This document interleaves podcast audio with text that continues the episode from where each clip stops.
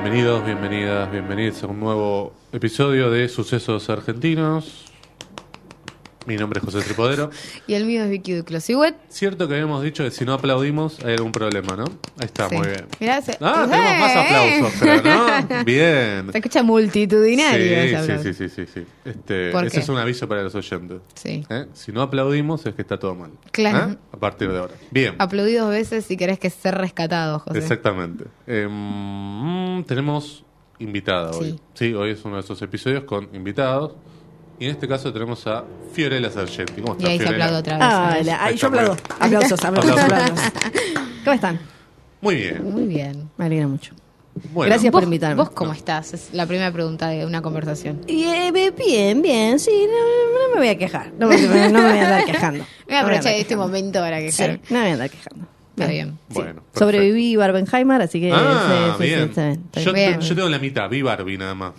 Ah, Quiero ver mira. Oppenheimer. Ok. Me parece que me confié tipo Paul Schrader. Dije, voy a conseguir entradas para Oppenheimer el fin de semana y no conseguí nada. No, claro, claro. Cada vez Este, más gente que quiere hacer sí. el doblete, aunque sean días Claro. eh, Aunque sean separados y separados. demás. Sí, sí, Claro. sí. Sí. Este, en el cine Lorca creo que habían armado como para poder verla en, en Sí. continuado. Pero Eso esas, bueno. ya- esas creo que volaron. Me habían Claro. dicho que habían volado. Claro, sí, sí, sí. Sí. Este, fue muy lindo ver, por ejemplo, a Tarantino también eh, sacando entradas en el mismo Sí. cine de la película de, de él, ¿no? De Para ver a. Margot. Claro. Claro. Sí. sí. Y me gustó donde se sentó, se sentó a un costado, no en el medio donde decía Nolan. Este, ese- Es verdad, se sentó como Claro, bien al costado. al costado. Sí, sí, sí. Esas sí, filas no. que... eh, ¿Se perdón. sentó cerca del pasillo? Claro. En el pasillo. Creo que en el Sí. pasillo, pero del lado de la derecha, como Claro. en esas otras Ah, eh, filas que están separadas después del pasillo. Claro, son sí. esas butacas que nadie compra, Sí, ¿viste? Que siempre te sí. quedan una o dos. Esto Claro. de, Uy, pero ¿por qué? Sí, en esos lugares en donde los film bro te dicen que... Que no. Que no. no, viste la que no película, te- si te claro. sentaste. Sí. Claro. ¿Cómo quedó lo del film, bro, no? A mí me partir de todo Barbie. concepto bro me, Sí, me yo, causa gracia. eh, yo casi no le acepto una salida al que es mi novio hace ya más de un año por, por sospechar que era film bro. Sí, esto es real. Y ahora siempre lo jodo y le digo film bro y todo. Y le digo, ¿cuál es tu película favorita de, de no sé, de Fincher, por ejemplo? Y cuando me dice, le digo film bro. Claro, O sí. todo. Sí, sí, sí. Sí, sí. ¿Cómo podemos definir un film, bro? Ustedes por ahí que lo ven No, de no, afuera, no, digamos. no sé. Yo lo definiría como eh, una persona, eh, un varón heterosis Sí, que consume cine Sí. en una forma un poco más, por decirlo de alguna manera, elevada que tal vez otras películas apuntadas hacia el público varón heterosis como, no sé, Rápido y Furioso Transformers, pero que igual todo está muy marcado y delimitado por esa cuestión heteronormativa masculina eh, y, y no es que esté mal, pero ponele, eh, Fincher para mí tiene muchas películas que son de film bro. Sí. Después, obviamente, dentro del universo, por ejemplo, Nolan es como el director film bro pensante. Claro. El, el- el Snyder bueno, de alguna manera. Después también, para mí, no es que si sos film bro, no, no sé, o no sabes de cine, o no entendiste No. nada, o no. Es, ok, tendés hacia esas películas, yo personalmente lo uso de esa manera, no quiere decir que todas las películas que ves están mal, que no las entendés, porque, de- No. como dice Barbie, el padrino es de film bro, y no Sí, significa... Claro, para mí claro. es un poco también, dentro de todo ese combo, un Sí. grado de intensidad también en, en el entusiasmo que a veces es como... El decime tres temas, Es de- pero si ves que que, se, tiene- se sí. toca por momentos con el mansplaining, puede Sí. Suceder, decir, como eh. para mí está por Sí. ahí. El film en su grado más puro para mí es el de decime tres temas, pero Exactamente, del, del sí. cine y el de yo te voy a contar cómo es el padrino, como dice Barbie. Totalmente. Es el que, por ejemplo, te ve ayer. Ah, vos sabés qué demonios esa película que tenés ahí la Sí. dirigió cuando, este, no sé qué, el director le pasaba Sí, esto y pone a explicar algo que vos Ese es el más o ya puro. sabías o no te interesa. Sí, tal cual, para ¿no? mí ese es el más puro. Y después más abajo, el, el que no tiene ni idea ni qué es film bro es el que eh, siente que naturalmente fue hacia eh, Seven, Inception o no sé, cosas así. Y es como, ah, mira, das con este estereotipo. Uy, quizás eso. Sí, sí, sí. Yo no Una- leí tantos enojados igual con la escena del padrino. de Barbie, digo. No, por ahora Pensé no. que iba a leer más. Y con la de Snyder, no sé. Ah, la No de lo- Snyder, Ah, eh, qué capaz que pasó, ¿no? Fue como... Creo que porque están- Si estaban- parpadeabas no lo veías. Están muy enojados igual los fans de Snyder por otras cosas, por lo que está Claro, pasando están distraídos con... con otras cosas. Claro, eh, se habían enojado porque en el tráiler de Blue Beetle, la próxima película de DC, Sí. hacen un chiste de que Batman es fascista, porque bueno, el Batman de, de Snyder es un poco es un poco un, un Babi Checo Parque. Sí. Entonces, están enojados con James Gunn, que ahora maneja Claro. DC. Entonces creo que están como muy ocupados en esa, me parece. Y pasó de largo. Sí, quedó como bueno, listo. Igual era un chiste muy inocente. Sí. No te podías enojar. Igual No. recién pasó el primer fin de semana que fue todo preventa de, de un montón de gente que estaba recontra esperando. Hay que ver qué pasa en esta semana. Hay tiempo para que todo el mundo se enoje a su, a su debido momento. Bueno, ya están apareciendo que eh, yo, yo estaba esperando, yo venía escuchando ya, bueno, uno podía asumir que Barbie iba a tener cierta bajada, obvio, Sí, por sí, Greta claro. Gerwig y porque sabíamos que le querían dar como esta vuelta medio, como dicen en Estados Unidos, woke o no Co- co- feminista y, y demás. Y, y venía viendo que periodistas de los que tienen como eh, información o que tienen fuentes en Estados Unidos decían como, che, sí, Barbie va a ser así, están haciendo el foco los de Claro. algunas cosas quisieron cambiar, el final, eh, una que, que sí había adelantado, lo de el final va a generar como cierta polémica, todo, qué sé yo. Entonces estaba esperando, porque cuando empezaron a aparecer estas cosas de la preventa y demás, yo dije, bueno, la mitad de esa gente que va a ir a ver Barbie va a salir enojada, porque va a ser gente quizás que va a buscar eh, familia, valores, patria, Claro, consumo, qué sé sí. yo, tradición, y se va a encontrar con Sí, Una muñeca despensa- rubia y doctora, quiero ver. Quiero Claro. ver una. Claro, se va a encontrar con eh, alguna vez pensaste en la muerte, pene, patriarcado, Claro. No me acuerdo qué cosas, qué otras cosas, eh, disonancia cognitiva Sí. y todas esas cosas que menciona Barbie. Y acá ya tuvimos a Cintia Fernández, que se enojó. Ah, leí, la verdad. la Dijo, la es una bosta, no vayan al cine. Claro. Quizás Sí. como no se explayó demasiado, pero nos quedó claro Sí, sí, que, sí, sí. que cree que es una, sí, un engaño. Pobre, debe haber sido mucho para ella leer la palabra patriarcado tantas veces. Porque No, la película, no. lo- ¿cuántas veces lo hizo? No sé, más que Mattel, creo. Yo Sí, creo que si fue con las hijas ni siquiera la tuvo que leer, la tuvo que escuchar. Así claro. que también. imagino la vio subtitulada. Sí. Bueno, eso No, era también una- doblada. doblada, Sí, perdón. depende, no sé, porque también viste como le pusieron acá apta para todo público, mucho niñito, niñita. Acá estaba, eh, sí, tiene más funciones dobladas. Sí. que ahí te das cuenta con esta. Yo, yo miraba cuando sacaba la sentencia, decía, esta gente se va a enojar. Sí, pensaba, esta sí, gente sí, va a ir pensando que es Super Mario. Estos Sí. se van a enojar. Esto le va, a durar- le va a servir a Warner, no sé, dos semanas, ponele. Obviamente van a ser Sí. millonadísimas Millones de, millones, de sí. millones de millones, pero se va a enojar esta gente. Sí. Claro, claro. Yo pensaba en esto, en las funciones dobladas, ¿cómo iban a doblar justamente todas esas frases, digamos? Le pregunté a Patriarcado. una, eh, una oyente, eh, le, le pregunté, pues me dijo, sacamos sin querer para la doblada, y le dije, "Pues, contame. Claro. ¿Le lavan algo? O sea, en vez de patriarcados dicen, no sé, Sí. Sí, otra dice, cosa. no, no, dicen todo. Dice, cuando, Ah. cuando Barbie dice, yo no tengo vagina y él no tiene pene, dicen pene, vagina, todo me dijo. Sí. Porque últimamente pasa con el doblado que eh, dicen las malas palabras. Escuchás carajo, hijo de puta. Antes no, por ahí en películas de los 80, de los 90, los Maldición.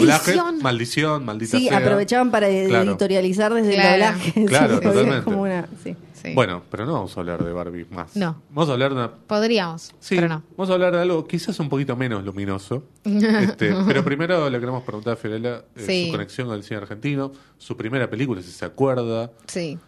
si nos quiere contar.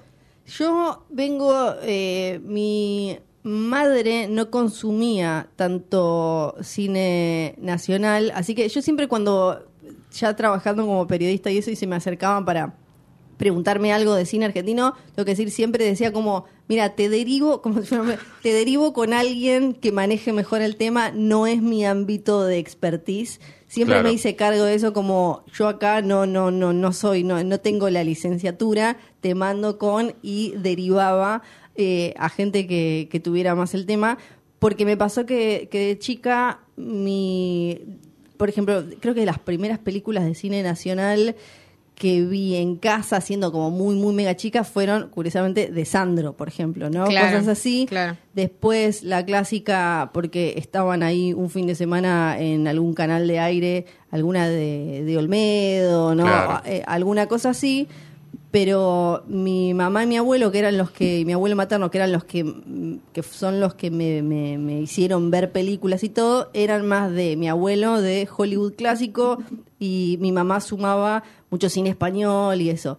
Y entonces como que me faltó un montón de esa de, si bien ellos me abrieron las puertas a- al, al cine, no al cine nacional, y mm, sí después como buena niña de los, eh, nacida en los 80 y siendo niña en los 90, creo que la primera que recuerdo de, fue Tango Feroz. Ah, claro, Tango Feroz claro. fue como, ah, y me- de ir a, de arrastrar a mi mamá a comprarme el CD y que me explicara de dónde eran las canciones y pensar que esto es lo más canchero, pero tenía siete años, creo, algo así. Mi mamá también como muy de madre divorciada, de regreso de la democracia y demás, era como muy, se pasaba de progre y era así, vos podés ver lo que quieras, yo te lo explico. Entonces la vi cuando era chica y me parecía esto es lo más canchero del mundo. Lo más canchero. Quiero ser así. Claro, es como te- quiero todas las películas tienen que ser así. Ico quiero que aparezcan bailando en bolas en un momento y todo. Eh, Así que fue después como de más grande y ya cuando empecé a eh, después de estudiar periodismo empecé como a especializarme y a, a trabajar de- en, en cine. Ahí empecé un poco más a, a decir, ah, para, me falta todo esto y tengo que empezar a ver y demás. Mm. y yo, y sobre todo eh, gracias también a eh, amigos o eh, jefes y maestros como Santiago Calori o Axel Kuchevaski, por ejemplo, ahí que me Sí. decían como, mira, ¿por qué no te miras esto? ¿Por qué no te miras esto? Claro, bueno, eso te iba a preguntar, porque cuando vos de alguna manera elegís un, un mundo dentro del cine, que pueden ser un montón de mundos, porque cines de todos lados, cine de todo tipo y demás, en algún punto, si vos no elegiste el cine argentino, bueno, en algún punto no, hay un montón de cosas que no vas a ver. Pero ¿cuáles son las que te acercan? ¿Cuáles son las que decís, esta, esta la quiero ver o esta me parece que, puedo sumarla a mi mundo, a, lo que a mí sí me gusta? Digo, ¿qué, qué es lo que te llama? ¿Qué, qué- qué títulos te pueden llegar a llamar? Lo, lo primero que, cuando me di cuenta que tenía ese bache, lo primero que me llamó la atención fue como todo ese universo de películas. como eh, sucedió en, un- en el internado, por ejemplo, no como de de, entre cierto eh, de la exploitation y lo que se llamaría en otros lados eh, clase B y que tenía que ver acá también con el regreso de la democracia. Y un montón de explosión de, un- de- varias cuestiones como eso porque me era tan el- tan lejano o sea nunca había visto nada similar en el videoclub de Claro. Ushuaia al que yo iba Ah. Claro. no, no estaban, no las veía en, en la tele, era como alguna que otra teta, algún que otro culo en alguna... Alguien Pero nada tan extremo. Claro, y nada como... Entonces era como un universo que, que, que, que me parecía muy fascinante, sobre todo después de haber visto como las versiones de, de, de fenómenos similares de otros países. Claro. Claro. Vos decías ahí Tango Feroz, y Tango Feroz era de esas películas que eran más que una película, ¿no? Porque venían con las canciones que sonaban Sí. en FM, Sí, el CD, los póster por todos lados, digo. eh, no sé si eso se perdió o no eh, en el cine argentino, pero las películas de Piñeiro generaban eso. Me acuerdo de Ceniza del Paraíso también. Bueno, yo después de ahí fui, eh, o sea, siendo chica, iba al cine, una vez que salió Ceniza del Paraíso, Caballo Sí. Salvaje, ponerle cosas así, Claro. iba a verlas. Claro, porque eran esas películas muy grandes, digamos. Este, pero después no sé si eso se mantuvo o no. Creo que una de las últimas que generó algo así fue este Pelato Salvaje de Cifrón, Claro. me parece. Como una película así, como 4 millones de espectadores. Sí. todo. Con frases que quedan Claro, con frases que automáticamente. quedan, claro. Sí. Hoy, Sí. por ejemplo, este año lo hablamos del episodio pasado, la película más vista argentina es eh, La Extorsión. Es una película no te queda nada, digamos. No, No, por la calidad de la película nada más, sino porque no tenés ni... Bueno... O, este, o, o no sé. eh, no, no tenés una, una canción que suena nueva, una frase, no queda nada. Es como, bueno, eh, y con las películas de streaming argentinas también pasa un Y es que poco tienen eso. como esa necesidad de, de, de no tener como medio, bueno, siguiendo con Barbie, que Barbie Sí. no tiene entrepierna definida, como que medio que las películas no de streaming no tienen que ser ni de acá ni de allá, un poco de acá, un poco de allá. Me parece que la extorsión le pasa eso, es como Sí. la, la ves doblada y puede ser de cualquier lado Sí. y eso creo que hace que sea más difícil eh, darle cierta identidad que pueda hacer porque Claro. si pensamos en, no sé, por ejemplo, las frases que quedaron o las imágenes que más quedaron de algunas de las películas que mencionamos, tienen que ver con cierta o, ar- o- o argentinidad o peso, ¿no? De la puta que vale Sí. la pena estar vivo, o Claro. filmame esto, Néstor, como las Sí, formas, sí, como total. cosas más. Y en la extorsión, No. Sí. No. Es un thriller que Sí. podría ser Sí, de algo que uno país. quiera decir, Sí. ah, esto es re nuestro, como se valora mucho eso. Sí. Em, bueno, no sé. ¿Querés ir a la Sí, película? Dale. yo primero igual quisiera empezar por, em, porque estamos como experimentando esto de que venga un invitado o invitada y elija una película de la que quiere hablar.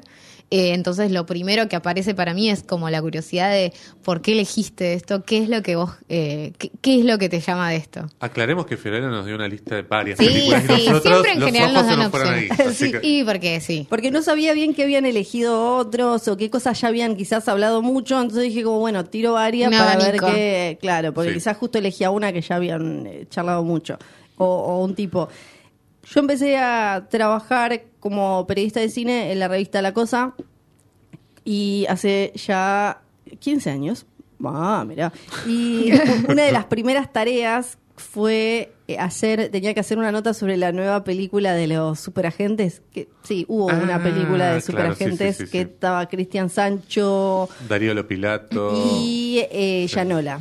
Claro. Claro, y yo los superagentes los tenía como muy por arriba, porque eh, también consumiendo, por ejemplo, la revista La Cosa como lectora y después trabajando ahí, me di cuenta que había una eh, cierta brecha generacional que, que- que marcaba algunas obsesiones y eso entre los que ten- tienen ahora, no sé, 45 y yo y esos que ya eran quizás más grandes en, en los o niñitos más grandes eh, en los 80 y que habían consumido y en los 70 también como eh, to- to- todo este tipo de, de películas entre que desde exploitation hasta eh, no sé como decirle como aventuras con algún otro toque de otra cuestión.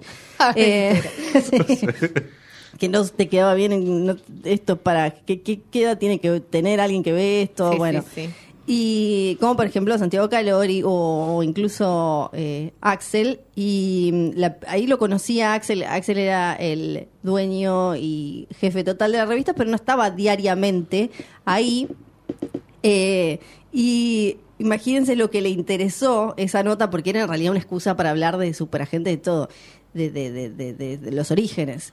Que él vino a decirme, tipo, a, a pasarme un montón de bibliografía y a decirme, como, bueno, no, eh, no hace falta que te veas todas las superagentes, mírate esta, mírate esta. Yo, como, "Ah, esto le- tipo, es algo sí, sí, muy importante algo. para esta, para esta persona. Yo pensé que tenía que hablar con Yanola y con el otro y listo, de un Sancho.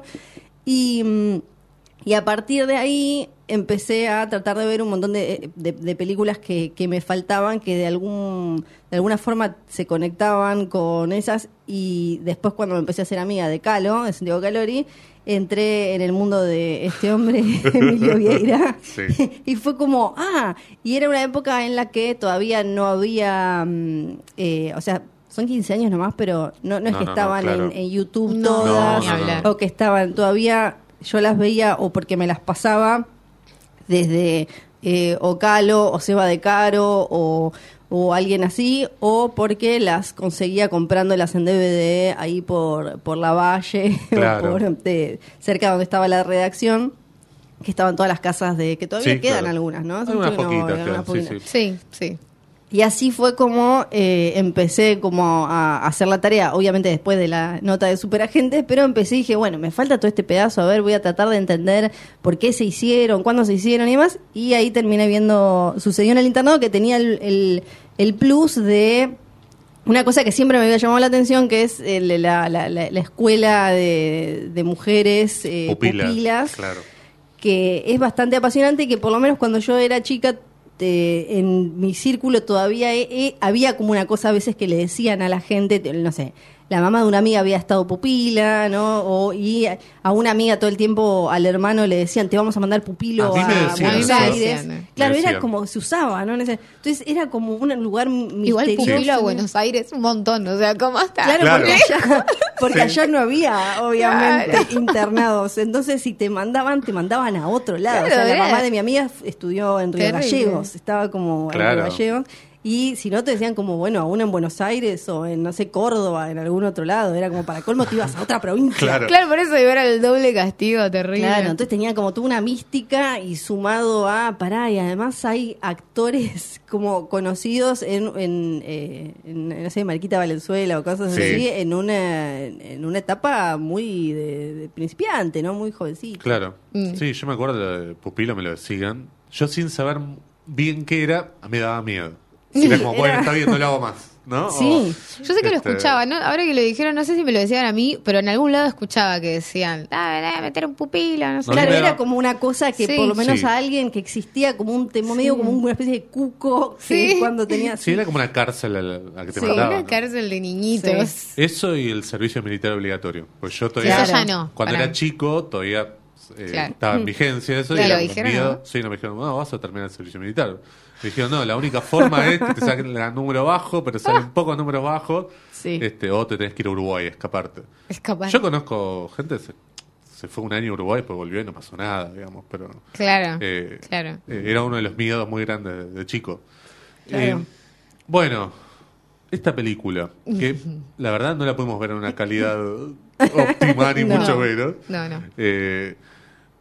Decíamos, Emilio Vieira, un director que hizo prácticamente todo lo que quiso y siempre se acomodó, pienso yo. Porque empezó haciendo películas en los 50, con lo que fue la etapa del cine de oro del cine argentino.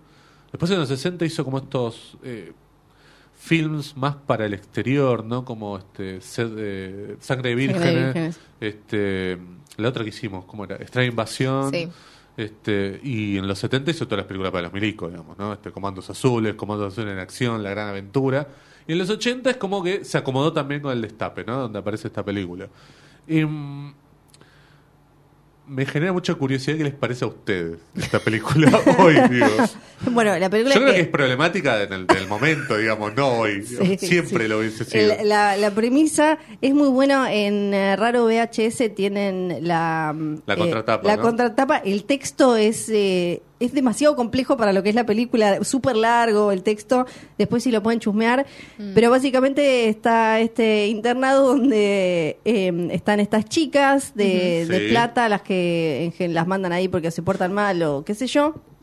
Y tiene como una cosa medio yalo porque hay un asesino, pero igual hay mil cosas. Por ejemplo, Claro. Te iba a decir eso. qué ganas de coger. Todo el mundo coge en todos lados todo, Todo el el tiempo. tiempo. Claro. Es, eh, no, no, no son solo las chicas y las hormonas, sino que los profesores, to- to- todos los adultos, toda la gente que está por ahí tiene ganas de eh, eh, empomarse a alguien que, que está ahí. Y es claramente problemática porque tiene, es como, tiene por, por un lado toques como que parecen de comedia y por otro arranca con una cosa medio la naranja mecánica, con esos moto que también explota un poco como lo de adolescencia, motoqueros, Hells Angels o algo Claro. así, pero de, de acá, de no sé, de Rauch o una cosa.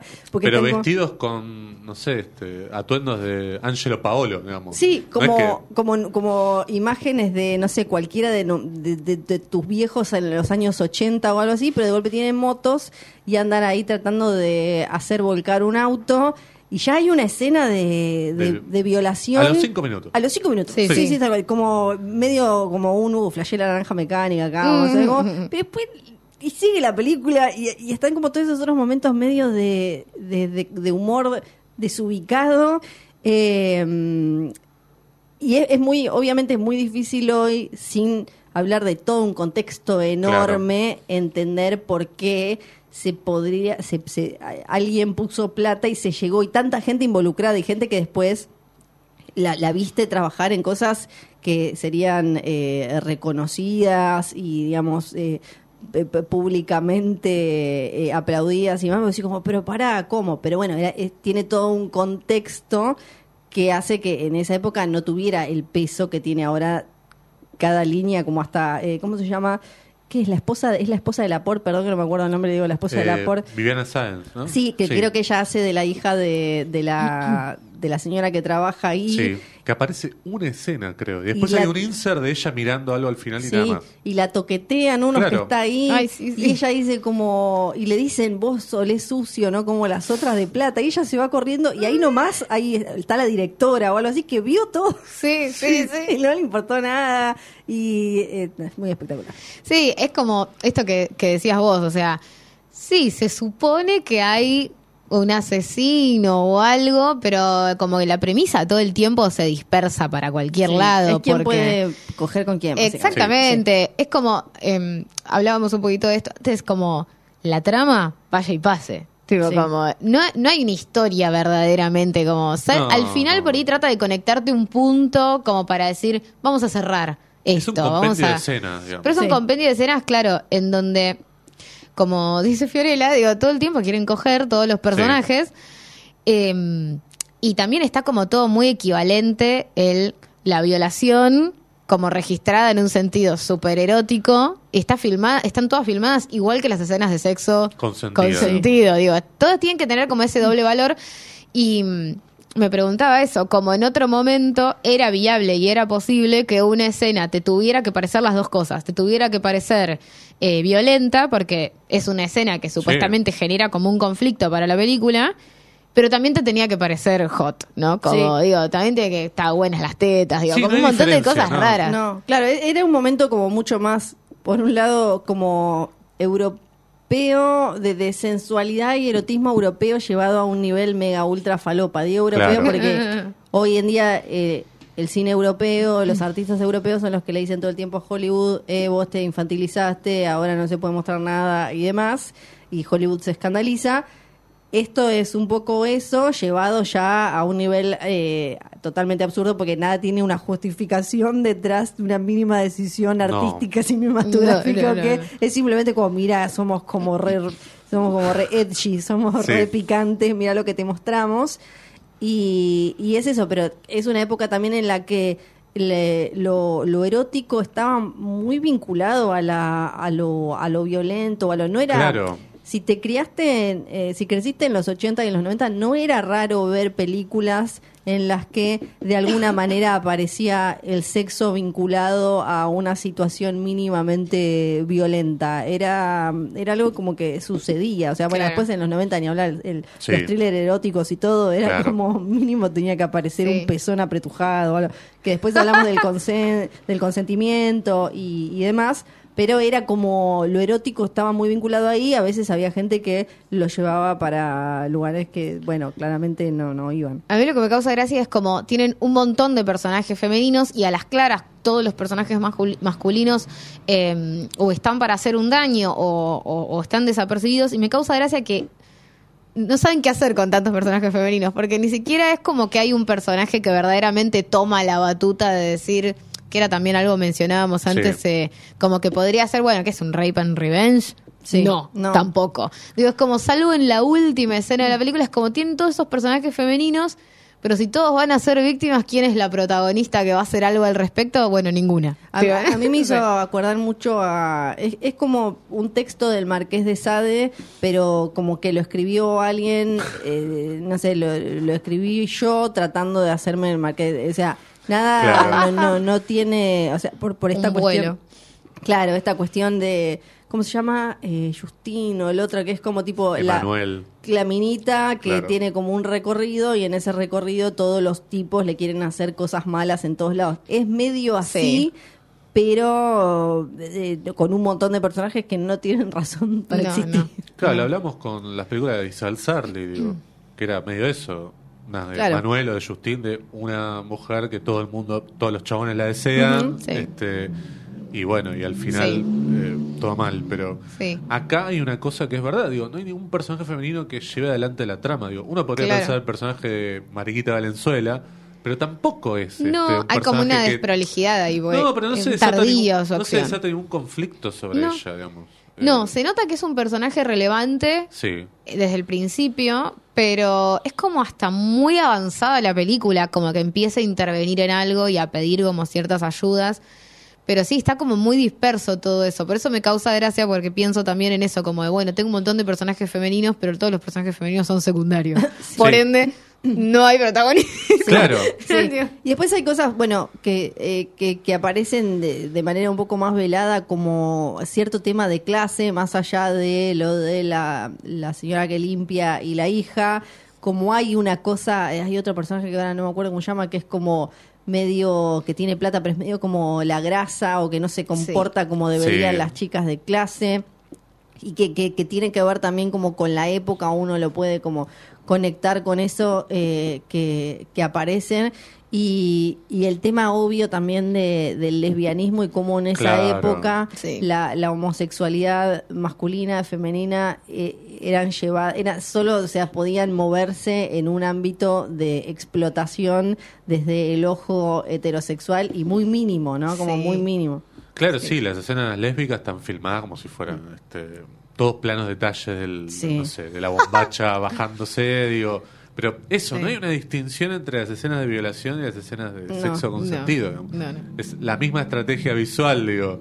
Sí. Te voy a poner un plano de detalle de cómo le bajan la bombacha, cómo se le ven los pechos, digo, este, cosas que son este, Bueno, increíbles. en la digo. primera violación eh, se queda mucho la cámara en la cara del violador, como Sí. está gozando, y no, es- no es porque ese personaje después tiene un desarrollo, No. que vos decís como, uy, claro, esto es para que veamos cómo al principio estaba haciendo La un acto del personaje. tan, tan tremendo y lo disfrutaba y después, no, Claro. es simplemente como para, uy, dale, sí, mira el pajero, ¿viste? Tipo, mostrar. Claro. Sí, sí. Y hablando de eso, el personaje de Julio de Gracia Sí, no tiene pajero. sentido, no, y no es, tiene sentido porque pero es muy efectivo porque es realmente perturbador. es Sí. el espectador casi. Es el que es, El espectador valijero fue a ver esa película, no sí, sé. espía a las eh, a las chicas cuando se bañan y Sí. todo eso para quienes no quieran atravesar la película.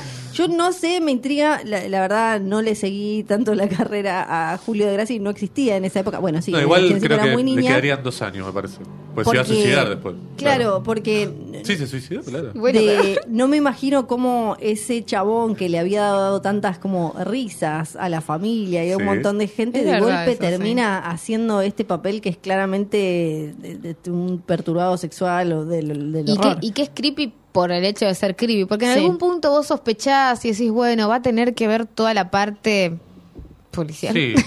Con- sí, sí, es el asesino. Con él, ese sí, será bueno, el no sé, asesino. claro. Entonces, bueno, como nadie sospecha porque es el jardinero Pero el es que está como ahí. un fantasma y no, porque nadie interactúa con él. No. Sí, es Bruce No. Claro, digo, es como, no sé.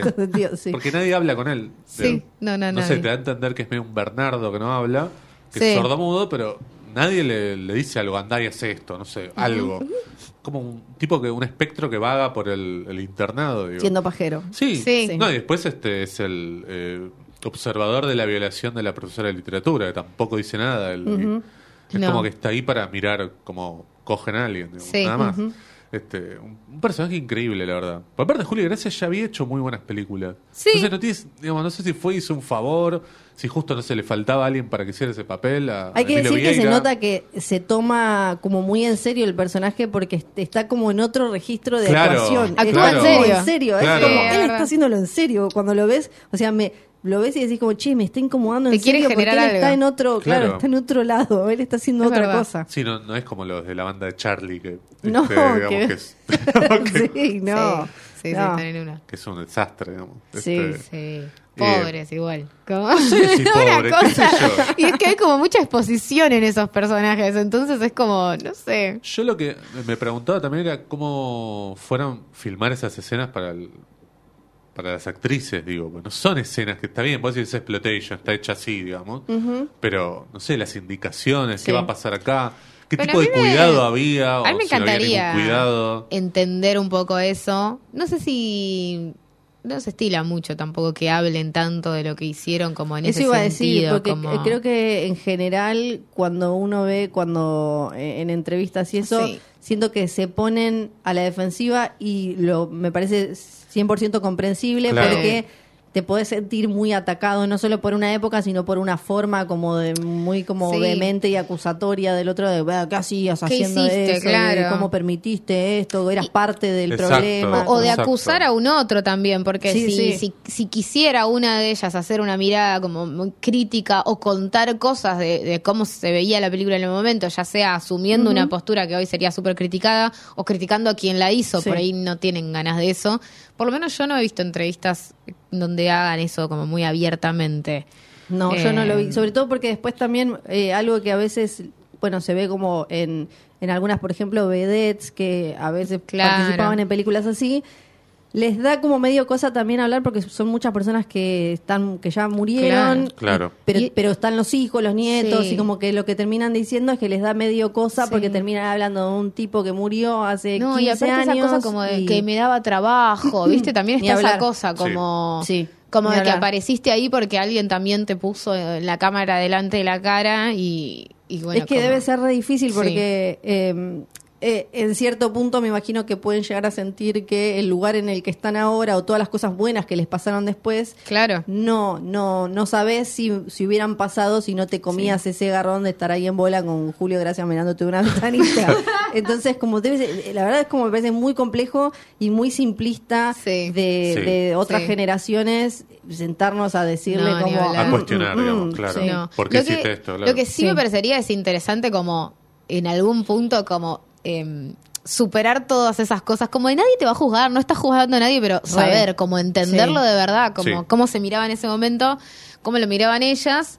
em, Porque yo pienso la deben haber pasado mal, digo, ya que, digamos, la o escena no, es o no, complicada. por ahí no, No sé. o por ahí no. A mí me da no la lo sé. A- que- a mí me intriga, no sé. me, me encantaría que pudieran, eh, que se pudiera generar un lugar seguro Claro. así y que no, Sí. Que no tengan que estar pensando en que después las van a levantar y van a hacer Claro. 800 reels de Claro. Instagram Claro, claro, analizando claro, claro. y qué sé yo, porque Ese es un problema, sería sí. re interesante hasta ver cómo, bueno, cómo fue la, qué te dijeron que iba a pasar, cómo eso. fueron las indicaciones, o sea, qué indicaciones te daban. Claro, no desde el morbo, sino desde, bueno, Sí. estas escenas son complicadísimas, Sí. digo, este, por más que estés actuando Sí. y estés simulando, hay una cosa de exponer tu cuerpo y, y Sí. en una situación muy violenta, porque después vos ves la película, por más que sepas que es ficción, dices, bueno, che, esto es muy Sí, son- zarpado, digamos. Y además sí. muchas de ellas eh, ves y están, o sea, están, act- están actuando la violación. Claro. Entonces, hasta eso es interesante como, ¿cuál fue eh, vos como actriz? ¿Qué, ¿Qué es lo que estabas tratando de hacer o qué es lo que pensabas de Claro. que estaba atravesando tu personaje y cuáles eran desde la dirección de actores las cosas que en este caso Vieira te decía, por ejemplo, o cu- cu- cuánto decí, cuánto charlaron Claro. esas cosas. Me, me Sí. parece como eh, súper interesante todo eso. En- entiendo que ahora sea muy difícil, porque ahora hablamos mucho como de que en, en los rodajes están como estos, ¿cómo se llaman ahora? Los cosos de intimidad Ah, sí, sí, sí, sí. y demás. O sea, ahora ya sabemos, listo, que no sé, hace 20 años, se, porque hay actrices que cuentan lo que les pasó hace 20, 30 años. Sí, sí, como algo más salvaje en Claro. todo término. Ahora Mm. nos fuimos como al otro lado y están eh, los coordinadores de intimidad, están los que están Sí. a favor, los que están en contra, los que es demasiado, los que no sé qué, no sé cuánto. Sabemos cómo se maneja eso ahora. Pero en un montón de, de cosas, sobre todo en el cine nacional, no tenemos ni idea cómo era. Entonces No. tampoco es que podemos o aprender o tratar de andar otro camino porque no, no, no, se, no podemos hablar de forma madura o no le permitimos a las generaciones pasadas hablar eh, de, de cómo era, cómo fue Claro. su experiencia. Sí, porque también creo que los espacios son reducidos para cosas de ese estilo. eh, porque también está mucho la tele en el medio. ¿Qué le vas a preguntar a Mariquita Valenzuela? No. Sí. Que, olvídate, mañana está Sí, sí, yo- todo Igual el mundo creo que ella es la levantando que- cosas. No sé si decir zafó, pero es la que me parece no, no está tan expuesta, salvo la escena de la ducha, pero Bueno. las que peor la pasaron creo que son Pero, este, la, la profesora de literatura y el papel de... ¿Qué era este? Viviana Sáenz, la hija, sí, la de la hija de Yo la creo de que sí, ahí te digo, pero Pero esa también la pasó Sí, muy mal. Por eso en ella. escena también, digo, si Sí. bien no hay un desnudo, son tres tipos tocándola, digamos, Sí, sí, sí, por sí. todos lados. sí, sí, Este, esa conversación hasta de donde como, bueno, vos pones la mano por acá, o sea, cómo, cómo claro, lo, claro, cómo claro, lo claro. arreglaban, Claro, por eso lo- digo, sí. este, son tres tipos, no que está con un tipo decís, bueno, coordinemos esto, la coreografía. Son tres tipos que están como medio espontáneo, parece. No sí, sé. sí, y es, eh, tampoco me imagino, pienso que no deben, eh, no deben saber bien cómo, bueno, ni en qué ámbito hablo. Hace poco la veía a Luisa Albinoni que estaba Sí. en, eh, que está en el programa de Pamela David y salió el tema y ella trataba de hablar, pero claro, es como todo se genera como una, entonces eh, automáticamente me da la sensación que a casi cualquiera de nosotros lo que le saldría es tratar de medio ponerte a la defensiva de no éramos boludas, no nos- Claro. porque Claro. también que estás sentado vos, eh, que, que pensás que tenés como todo el marco teórico del mundo, a decirle a la otra persona como, ¿sabes que vos eras una boluda que Claro. explotaba y en realidad Bueno, nada sí. de lo que hizo lo quería hacer realmente? Como, entonces ella automáticamente se ponía y, eh, en esa situación, pero pienso también en otro ámbito ti- tiene que darse, no sé, un ámbito más quizás una entrevista para algo online o algo así, pero también me imagino que estarás pensando, uy, después de acá va- van a venir 800 Exactamente. notas de desarrollo Sí. tratando de analizar y Sí. analizarme con Sí. diferentes... O eh, alguien de sí. esa época que le sale a contestar, no sé Sí. qué, no era así. Sí. bueno, Claro. Bueno, pero también pienso en eso que, que estás diciendo vos, porque es cierto, digo, también, digo, tenés que estar dispuesto a que te digan, para mí estaba buenísimo, me sentía recontra. Claro. revolucionaria, Sí. porque esto no lo estaba haciendo, lo estábamos haciendo re pocas, y te tenés que fumar eso, ¿no? Creerte Sí, que claro. vos le vas a decir, pero es mucha exposición, no te das cuenta que la película no tiene ese enfoque. No, digan. Por eso el tema del contexto, digo, era la época del destape, eh, pasamos, no sé, 7, 8 años sin tener películas eh, en la que hubiera este tipo de cosas, digo. Entonces, también hay una cosa de, bueno, tiene que haber ebullición de esto que estaba ausente. Bueno, pienso en la película que creo que es la que vino después de en Correccional de Mujeres. Ah, claro. que Eda Bustamante, yo no, no vi todas las notas de la vida de Eda Bustamante, pero me parece que ella mantiene como una postura de Sí, sí, sí, mujer sí, tipo muy erótica, sexual, Claro, hipersexualizada y demás. sí. Mm. Sí, sí, sí, ella este, creo que en los 90 siguió haciendo las mismas películas, te diría hasta entrado a los 2000, digo, Eh, nunca tuvo problemas, por eso. También, bueno, el caso de Isabel Sarli, que Isabel Sarli todo el tiempo se la cuestionaba, dijo, che, mirá, y ella decía que lo hacía porque quería, digo. Y es muy difícil Sí. lo que decías vos, Vicky, digo, que la gente se lo Sí. banque eso. Sí, sí. De que una mujer no, sabes que yo tenía ganas de hacer eso, Sí. me gustaba, no sé. Sí, es un sí. debate que el feminismo Sí. se está dando todavía hoy. Y que creo que la traducción y la parte que más nos cuesta hablar es, bueno, y ahora Tini, Lali y Jimena Barón Claro. están todas en culo y en tetas y pesando 30 kilos y demás, pero eso nos parece empoderado. Pero, Sí. Claro. ¿Pero qué tienen? Sí. Productores, fotógrafos, todos varones. Sí. Claro, Sí, ahí sí, tenemos un sí. tema. Ahí tenemos Sí, un tema. sí, ni hablar. Sí, por eso el género de violación y venganza, casi todas las películas son dirigidas por chabones. Tenemos alguna que otra dirigida por una mujer y vos notás la diferencia. ¿Cómo se llamaba esta que era francesa? Eh, acá le pusieron Venganza del Más Allá, creo. Ay, sí. Que es de una chica, creo que es de Neon o de A24, alguno de esos. De una chica que tiene un sugar daddy, que llega a una casa en el medio de la nada. Ah, Se llama algo tipo revenge. Claro, creo que así se llamaba. En inglés era una palabra. Bueno, eso le dirigió una mujer. eh, y la película Sí. está espectacular. Y la escena de violación es tremenda, pero no es gráfica. Eh, Sí.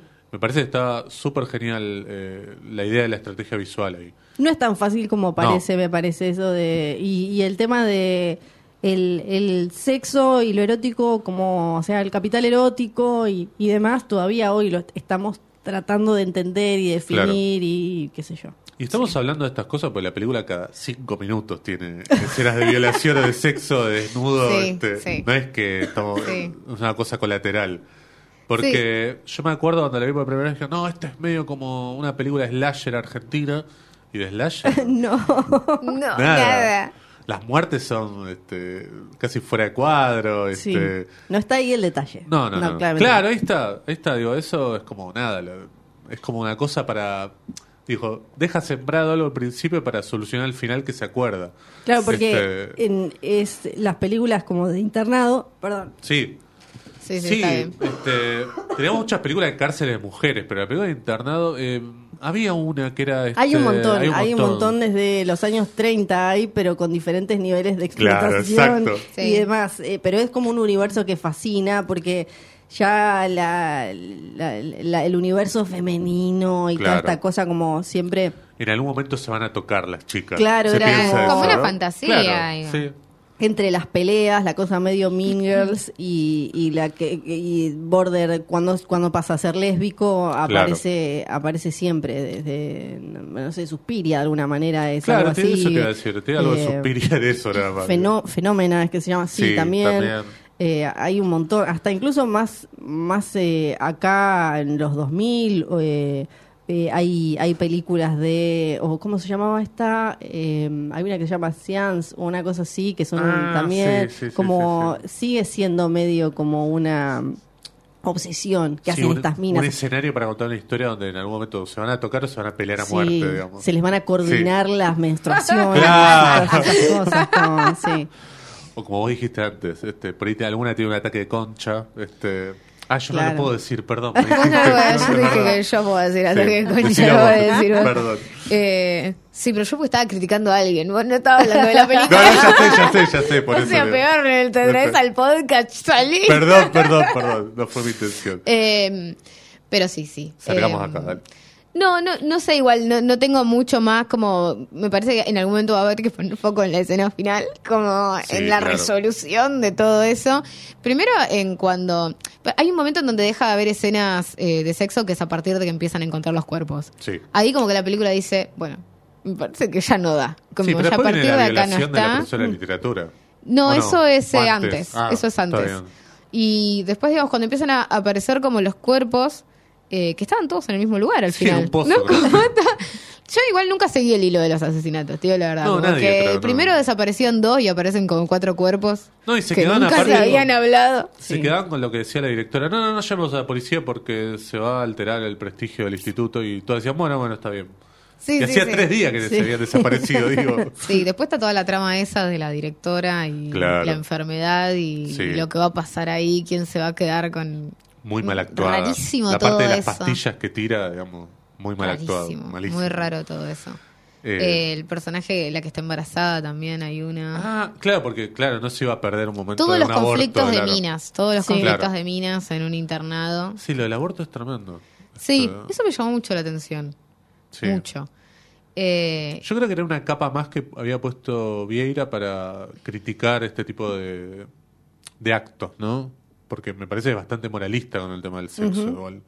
es que hay como una cosa de castigo Sí, también. claro, por eso digo. Eh, Que lo tuvo el slasher, digo, siempre, pero de una manera mucho más eh, festiva, creo. Acá creo que hay una cosa más de juzgamiento. Bueno, eh, yo igual no, no tengo tanto, no, no lo tengo tan estudiado a él como personaje, pero sí siempre aparece como Sí. el debate de cuánto él creía realmente las cosas o simplemente las explotaba porque sabía que funcionaba. Sí, Claro, ¿no? Es claro. como que, que nunca te queda muy del todo claro en películas como esta. Es como, ok, él te pensaba esto o era simplemente porque sabía que era lo que del otro lado podían llegar a esperar o podía generar conversación, escándalo o lo que fuera. Yo creo que él era más el. Si tuviéramos que identificarlo a Viera con algún personaje, es el personaje de la directora para mí. Sí, yo creo que sí. que dice, son todas putas, no sé qué, este, una cosa así, este. Esa mirada Sí. que tenía, digo, este, sobre el sexo y de hecho, medio que si te violaban también era porque eras una puta, digamos. Sí, o porque sí, está todo exponías un poco en algo, el mismo ¿no? lugar. Este, me parece que por eso tampoco hay una distinción en, en Claro, esto que hablamos de las claro. escenas de violación y las escenas de sexo consentido, digamos. Bueno, no vi todas las películas de, de Sandro, pero eh, ah, porque él es como cuando bueno, era muy loco Claro. cuando cuando murió Vieira que algunos titulaban como no sé el eh, como decían como el cine bizarro, el director del cine bizarro argentino, otros decían como fabricante de películas porque con esta cosa de que Sí. eran medio como empanadas, como las sacaba y un montón decían director de peli- las películas de Sandro o de Claro. películas de Sandro porque creo que eran las fueron las primeras Sí, de sí, Sandro, sí, ¿no? O- o, por ahí o de Gitano, digo, de las más conocidas y las chicas en las películas de Sandro eran medio, ¿no? Obviamente como Sí. La, la, la monjita, la angelical, la Claro. como, a lo sumo, Claro, tipo, sí, a sí, lo sí, sumo sí, era sí, como sí. la simpática vivaracha. Como Claro, como- sí, sí. Hay un tema también que hablábamos de antes de empezar a grabar. eh, lo de casi no hay diferencia de edad. Las Sí. Eh, pupilas son más grandes que las Sí, docentes. digo. no tiene sentido. En un No. momento, al principio, te cuesta como entender, sa- salvo por Claro. algún detalle, si no está Por como muy marcado por dónde está. Sí. Claro, por eso cuando no hay es como, ¿esta era maestra? ¿Era profesora o era una de las pibas? Bueno, a mí me causaba mucha gracia Valenzuela, con el perdón, pero Sí. digo, era, parecía muy grande. Que Sí, claro, No sé claro. qué edad tenía en ese momento, no Ay, estoy no segura, sé. pero, ver, pero parec- me parecía como yo la veía en las escenas y no, no daba. No, de hecho, la que no me acuerdo el nombre del personaje, pero la Tenía la- 20. Tenía Mirá, Ah, pare- parecía Sí, más grande. Sí, sí, tenía 20. Porque Bueno, por los cortes de pelo también, ¿no? Sí. Esos cortes de pelo de los 80. No, miento, medio- tenía 30. Ah, Ah, bueno. 30, claro. sí, ¿viste? 85 tenía 30, claro. Bueno, Claro, sí. Ahora nota. sí. Claro, ahora sí, sí, tenía Claro, 30. porque- Yo le decía a él, 30. sentía que estaba No. viendo ricos y mocosos, Sí, que era sí. como todos grandes ahí como con que alguien dijo, bueno, es chiqui, es, fla- es chiquita, flaquita, viste, Sí, menudita, sí. listo, Claro. dale, dale, va, va, va. Sí, no, tenía Sí. cara de grande. porque Silvia Pérez debería tener la misma edad, más o menos. Cinco años más, ponele. Sí, la sí, profesora de gimnasia. Claro, sí, no tiene, no tiene sentido. Tiene un año más nada más. claro. Sí, Es excelente. Es verdad, no me había puesto Claro, a porque pensar. ellas, ¿qué hacen las chicas? de Edades de que 18, 17. Yo creo que Y sí. deberían Tiene- tener menores, menos. mínimo digo, pero- 17. Claro, mínimo. claro. Mínimo. yo diría 16, 17. ¿no? Claro. Porque después se supone que ya. Sí. Claro, Claro. porque en Mean Girls, eh, Rachel McAdams no tenía 30, digamos, tenía 20, por el 25, no sé. No sé, pero por lo Este- menos daba. Pues claro, daba de una Quedaba, estudiante. quedaba bien. Igual está bien que no hagan eh, estos papeles menores. No, Digo, el porque tema no puede es- ser. Ah, bueno, Si la querés hacer morbosona y querés que parezcan menores, tenés que buscar que parezcan más menores. Claro. si la vas a hacer morbosona border Morbosona poco completa. ética y moral, ¿verdad? buscá que parezcan menores. Porque la alumna que seduce al chofer, to- toda esa escena es larguísima. La del chofer comiendo solo y Es ella muy raro todo eso. Aparte, ¿para qué? Esa chica, él, para mí era la que parecía más grande de todas. Más grande incluso Sí. que Mariquita Valenzuela, que no sé cuál es el nombre, pero este Sí. eh, La que parece más Sí. chica para mí es eh, que ya la mencioné tanto que le vuelvo, le mando un beso. Es eh, la esposa de Sáez. Sáez, Sáez, Sí. se me fue ahora. Claro, esa es la que parece la más chica. Pero me Sí. parece, ella es la que parece Sí, es más verdad, chica. ella es la que parece más claro, chica. la que le decían que olía sucio. De todas. Ay, por favor, es todo Bueno, tan cruel, diálogos es todo tan cruel. sí, sí. Sí, y bueno, eh, cómo explota como to- todos los eh, los lugares comunes nefastos del horror, como esto, como de- la clásica de muy de la época también eh, de como la chica joven que está como en constante acto de seducción con Claro. el mundo. Sí. Que bueno, puede venir un psicólogo infantil a, a explicar por qué obviamente puede una persona en etapa de desarrollo, Sí, sí, sí, crecimiento de la sexualidad estar así como, pero le- la película está ahí con el tenedor y el cuchillo diciendo si todas las Todas pibas quieren, así, que- claro. todas están buscando sí. Claro. todas. Claro, sí, sí, es tremendo, es tremendo. Bueno, por eso el, el, el speech de la... Tenía 20, eh, Viviana, Ah, Viviana Sáenz. Bueno, Claro, ven, ahí está. así funciona. 20 y pico, 23 Claro. tenía. Y hay una era- diferencia muy grande con Sí. Mariquita Valenzuela. Claro que, que que sí. está muy pobre, está muy bien, digo, en la película, Sí. pero digo, es como no era para vos el papel. No, no, no, no. Sí. Bueno, está muy bien en la película, quiere decir, en comparación con las demás. En Wikipedia Mimi Ardú aparece como mujer violada. Claro. Sí, sí, sí. Claro, no le pusieron ni... Pobre mierdo. Este, Claro, me aparece cinco minutos al principio, pobre. Claro, que Este, está, está muy, ella deja todo, de, o Sí, sea, pobre, está, está sí, como sí. otra vez, como en otro, otra que está como en otro registro. Después, por lo menos, un poco volvió en el bonaerense, también tiene escenas Sí. hots, pero por lo menos consentidas, digamos. Sí, No, y en otras películas también, digo. sí, eh, pero ella sí, la, he- la he escuchado a ella hablar, creo que es una de las que habla un poco más de, de eso y de cómo tuvo que correrse como de ese lugar también medio hipersexualizado, y de víctima de, y demás. Sí, sobre todo, pobre que si se busca en IMDb se encuentra como mujer violada Sí, en esta sí, sí, película. digamos. personaje No, mujer tiene violada. ni nombre, el verdad. No. Eh, al final, no sé si llega. Perdón, Sí, p- dale, quiero dale, hacer un dale. comentario sobre eso. Por favor. Porque ahí pasa algo que también ya, ya te llama la, pres- la atención desde el principio, que es el propio marido la agarra y la revolea a la mierda, tipo la tira al piso. Sí. Cuando ella le va a tratar de que no se mm, de que no se pelee con los chabones. Claro, es verdad. El marido la empuja, tipo ella termina toda caída en el piso, o sea, como que hay una violencia todo el tiempo en, lo- en los personajes que es como, ah, bueno, listo, la película va a ser así, joya. Y esto de la banda de Charlie, que en un momento te ponen unas escenas de ellos haciendo bardo, este tipo, molestando a una señora Sí. que está vendiendo fruta en la calle, o le tiran un huevo a una, Sí. le, le afanan la campera. Sí. Que no tiene sentido, digo.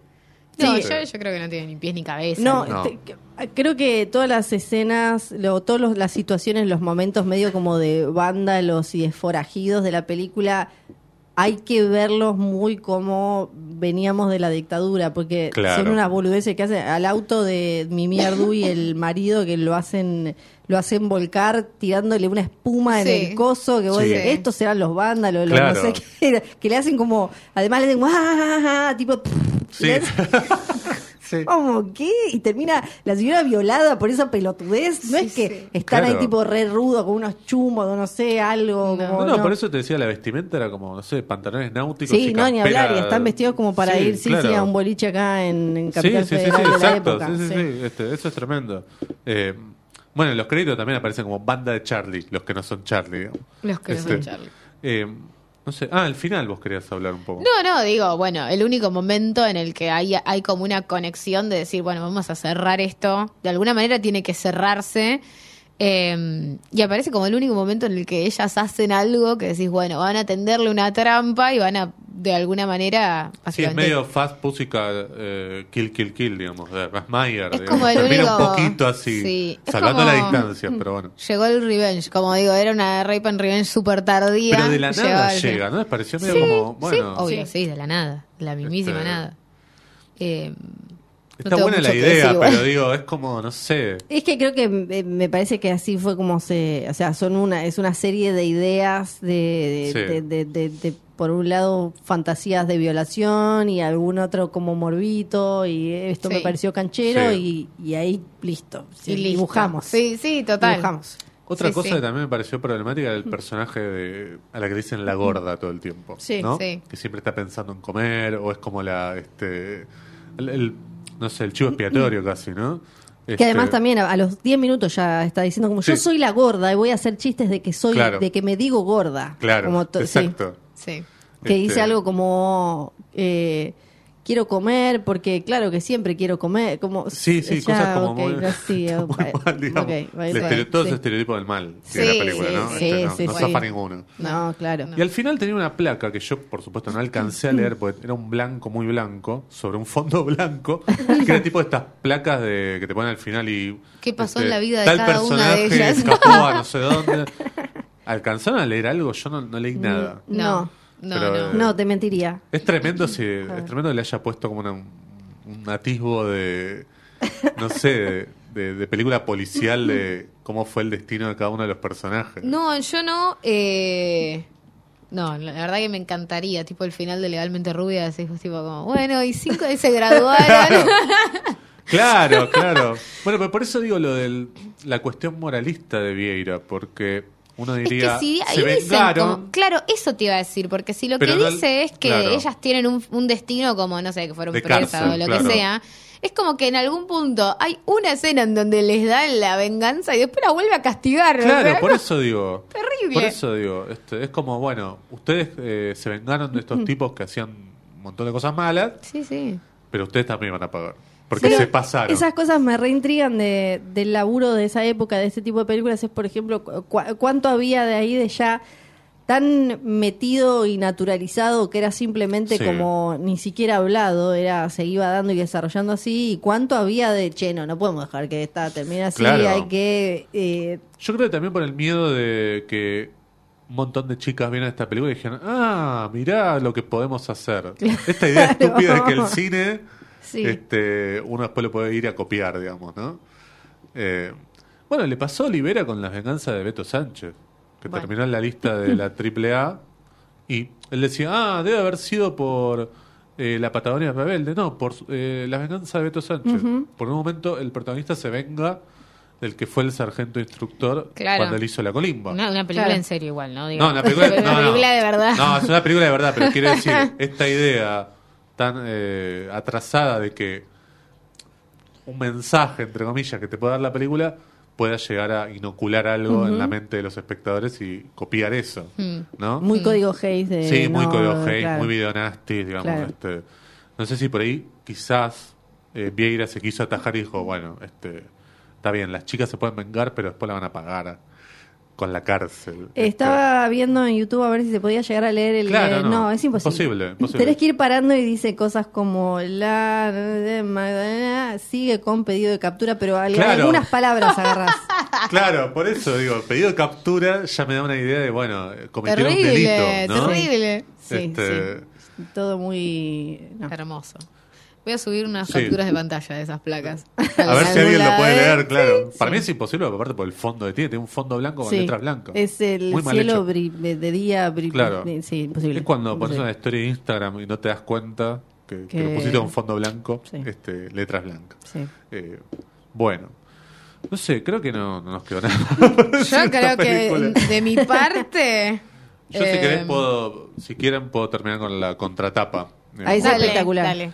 Bueno, perdón, a sí, mí eh, algo dale. que no, no sé cómo se habrá vivido en la época, no llegué a preguntarle a alguien, pero después cuando vino Correccional de Mujeres, que creo que Correccional de Mujeres sí como que trascendió y quedó, ¿no? Como Sí. en, en- en la imaginación, en el colectivo, pero esta no, como Sí, hubo algo en la otra, no sé si es que eran... La otra es más película, me parece. Que- Tiene una, claro. tiene una trama un poco Sí, más Una amable. historia que Claro, uno pueda hacer una ¿No la sinopsis. Eh, sí, sí, no, digo, Ah. tiene una historia, digo, Ah, que uno claro. puede hacer una sinopsis, porque cuando vos ves las, las sinopsis o los intentos, yo antes de, de hacer el episodio estaba leyendo como distintas sinopsis de esta, de esta película, nadie sabe bien qué es. No, no, es... Pero Te tiran la del asesino. La del asesino, ponele. mucho hincapié en el asesino. Mucho, como Sí. bueno, y un día empiezan a desaparecer, pero Sí. si vos lees un par, medio que te das cuenta que no, no, no hay Es que- sinopsis viable. Es que yo creo que eso es producto también del destape. Es decir, eh, vamos a hacer cuatro películas en una. Porque tenemos tantas ganas de hacer eh, películas de violación, tenemos películas de, de sexo, películas de asesinos y películas sobre el imaginario colectivo que puede tener la gente acerca de los Pero- internados. Pero todo junto, ¿no? Yo cuatro siento películas que, distintas. como, como dicen eh, en inglés, eh, sucedió en el internado, caminó para que Correccional de Mujeres pudiera correr. O sea, Ah, claro. siento que hubo algo de eso. claro. Como que, Si no hacían esta, no hubieran podido hacer la otra. Sí, claro. como que en esa se, se sacaron de encima muchas cosas, probaron Claro. muchas cosas y después está como perfeccionado y eh, se convirtió en lo que se convirtió, Canción de Ataque 77, Claro, Bustamante y demás. Exacto. Eh, también hay que decir que las películas de cárcel- cárceles de mujeres Sí. funcionaron en los 70. Sí, sí, acá to- todo tarde. Acá llegamos tarde, claro, Sí. bueno, por una cuestión de que no se podían ni siquiera Las ver las de películas. internados de mujeres en Claro. general también Sí, sí, sí. Claro. de, de los 70 o más Sí, para atrás. sí, sí, claro, acá llegamos tarde. Eh, Mm. hay, hay varias, digamos, además de esas. Este, Mm.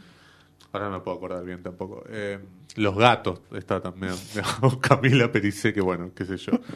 Pero tengo acá el texto de la contratapa. Capaz que el que escribió la contratapa la entendió mejor que nosotros. Viste. A ver, sí, Este, probablemente. Dice, su señor internado describe la vida interna de un colegio de señoritas pertenecientes a familias de sólida posición económica que por tradición, indolencia o comodidad transfieren a distintos establecimientos educacionales la responsabilidad de orientar moral, intelectual, espiritual y socialmente es a espectacular. muchachas. Necesito que vayamos parando porque, por un Sí, lado, sí, no, no, no nos describe la vida porque no, te No, queda no, claro no, nada. Ni de qué hacen, ni de qué aprenden, ni de nada. Y después me gusta el detalle de que eh, era como un lugar, bueno, eh, más de correctivo, ¿no? No, Claro. de, Claro, no, sí. no de una institución. cárcel, Sí, Sí, sí. ¿no? sí. Vos tenías un comportamiento inmoral y acá Sí. te vamos a acomodar, ¿no? Una Claro, cosa así. claro. Eh, Chica mala de plata. Claro, exacto, exacto, exacto. Este, eh, decía algo así, eh, de orientar moral, intelectual, Sí. espiritual y socialmente a muchachas acostumbradas a una vida sin problemas.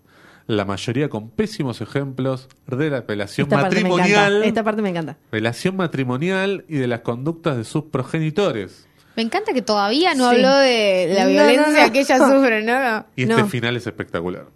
Es así como caen en el caos emocional desembocado en drogas, violencia, desvíos sexuales y prostitución. Es increíble. Eh, De conversación, ¿no? Sobre el divorcio y demás. Claro. Como que hay que tener todo en cuenta. Sí. Pero esto como el mal ejemplo de los padres. Sí, de la matrimonial relación los padres, matrimonial, ¿no? Como, ¿no? sí. Sí. Que aparezca la ¿Cómo- palabra matrimonial. ¿Cómo es lo que dice emocional? ¿Qué? A- Eh, la- abajo, casi lo último.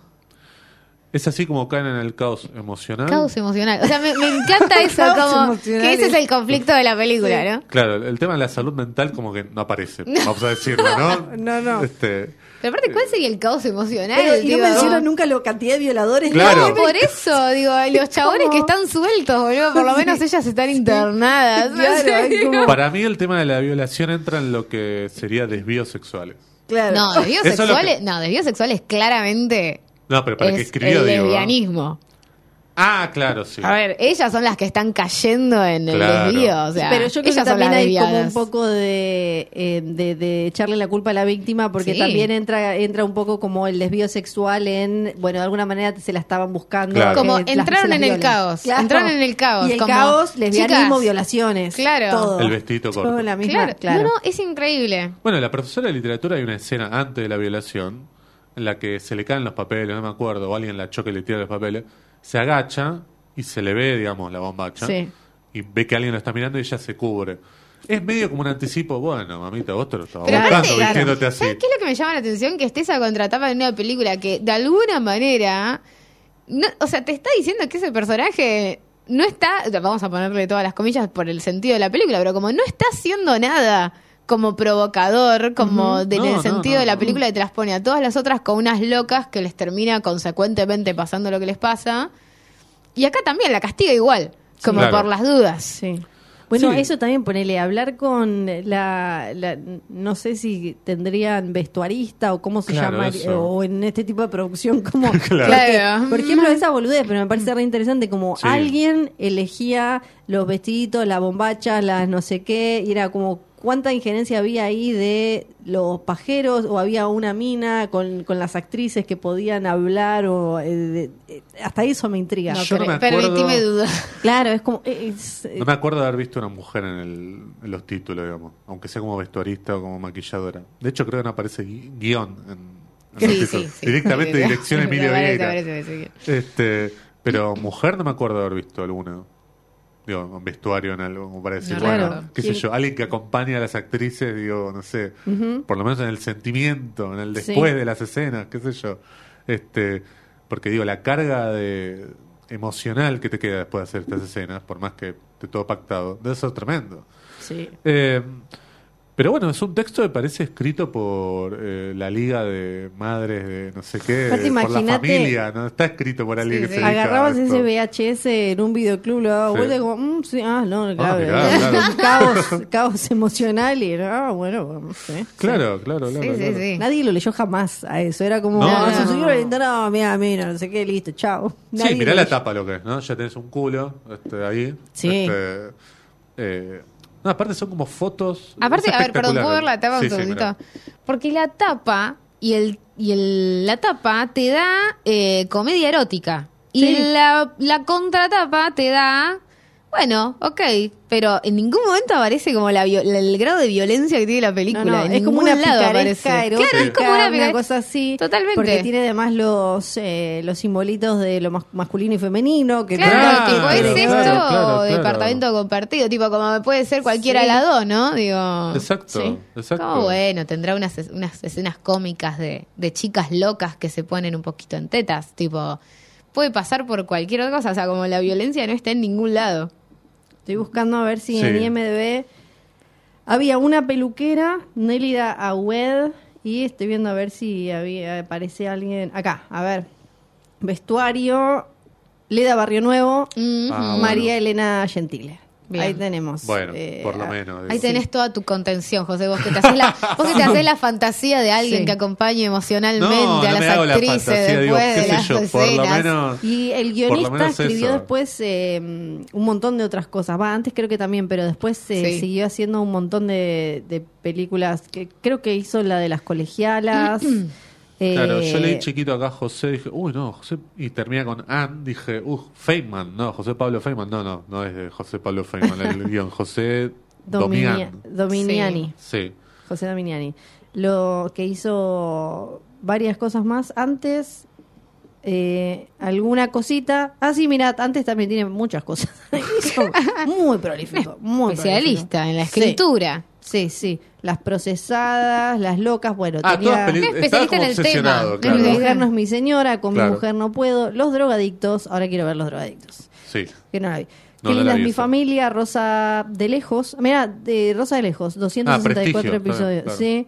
Eh, Cosa de locos, la pulga a la oreja, los fierecillos indomables, Ah. los fierecillos se divierten, los extraterrestres, Claro. los reyes del sablazo, extraterrestres. atrapadas. Ahí está. El año antes había hecho Atrapadas, Las Colegiales en el 86, La Clínica Loca, Las Aventuras del Extraterrestre. El extraterrestre y las aventuras del extraterrestre son las que quiero ver. Especialmente. Bueno, Bueno. Y igual quizás las locas. ojo con La Clínica Loca con La Gerardo Clínica Romano y Loca. Mónica Gonzaga. Yo creo que esta la vi, creo, tengo Yo no como la vi. cierto No me la acuerdo. La clínica tanto. loca, me- ya la quiero ver. Sí. Eh, increíble de acá, cinefilia se llaman, ¿eh? porque a las películas que nombramos, sí. No la se puede historia del cine creer. argentino. No digo. se puede creer. Es espectacular. Hay que decir que tiene un buen logo su ciudad interno. Sí, El- el sí, bueno, sí. bueno, La- Es que esa tipografía es Sí. después ha sido usada para cosas interesantes, cosas Sí. piolas. Entonces la ves y dices como, uy, esta buena remera. Y bueno, Se parece al de hoy tras noche. Perdón, no los quiero. sí, es por eso yo no- Es que yo cuando te escuchaba decir se usó para cosas copadas, yo iba a decir, bueno, como... Un poco sí, un poco sí.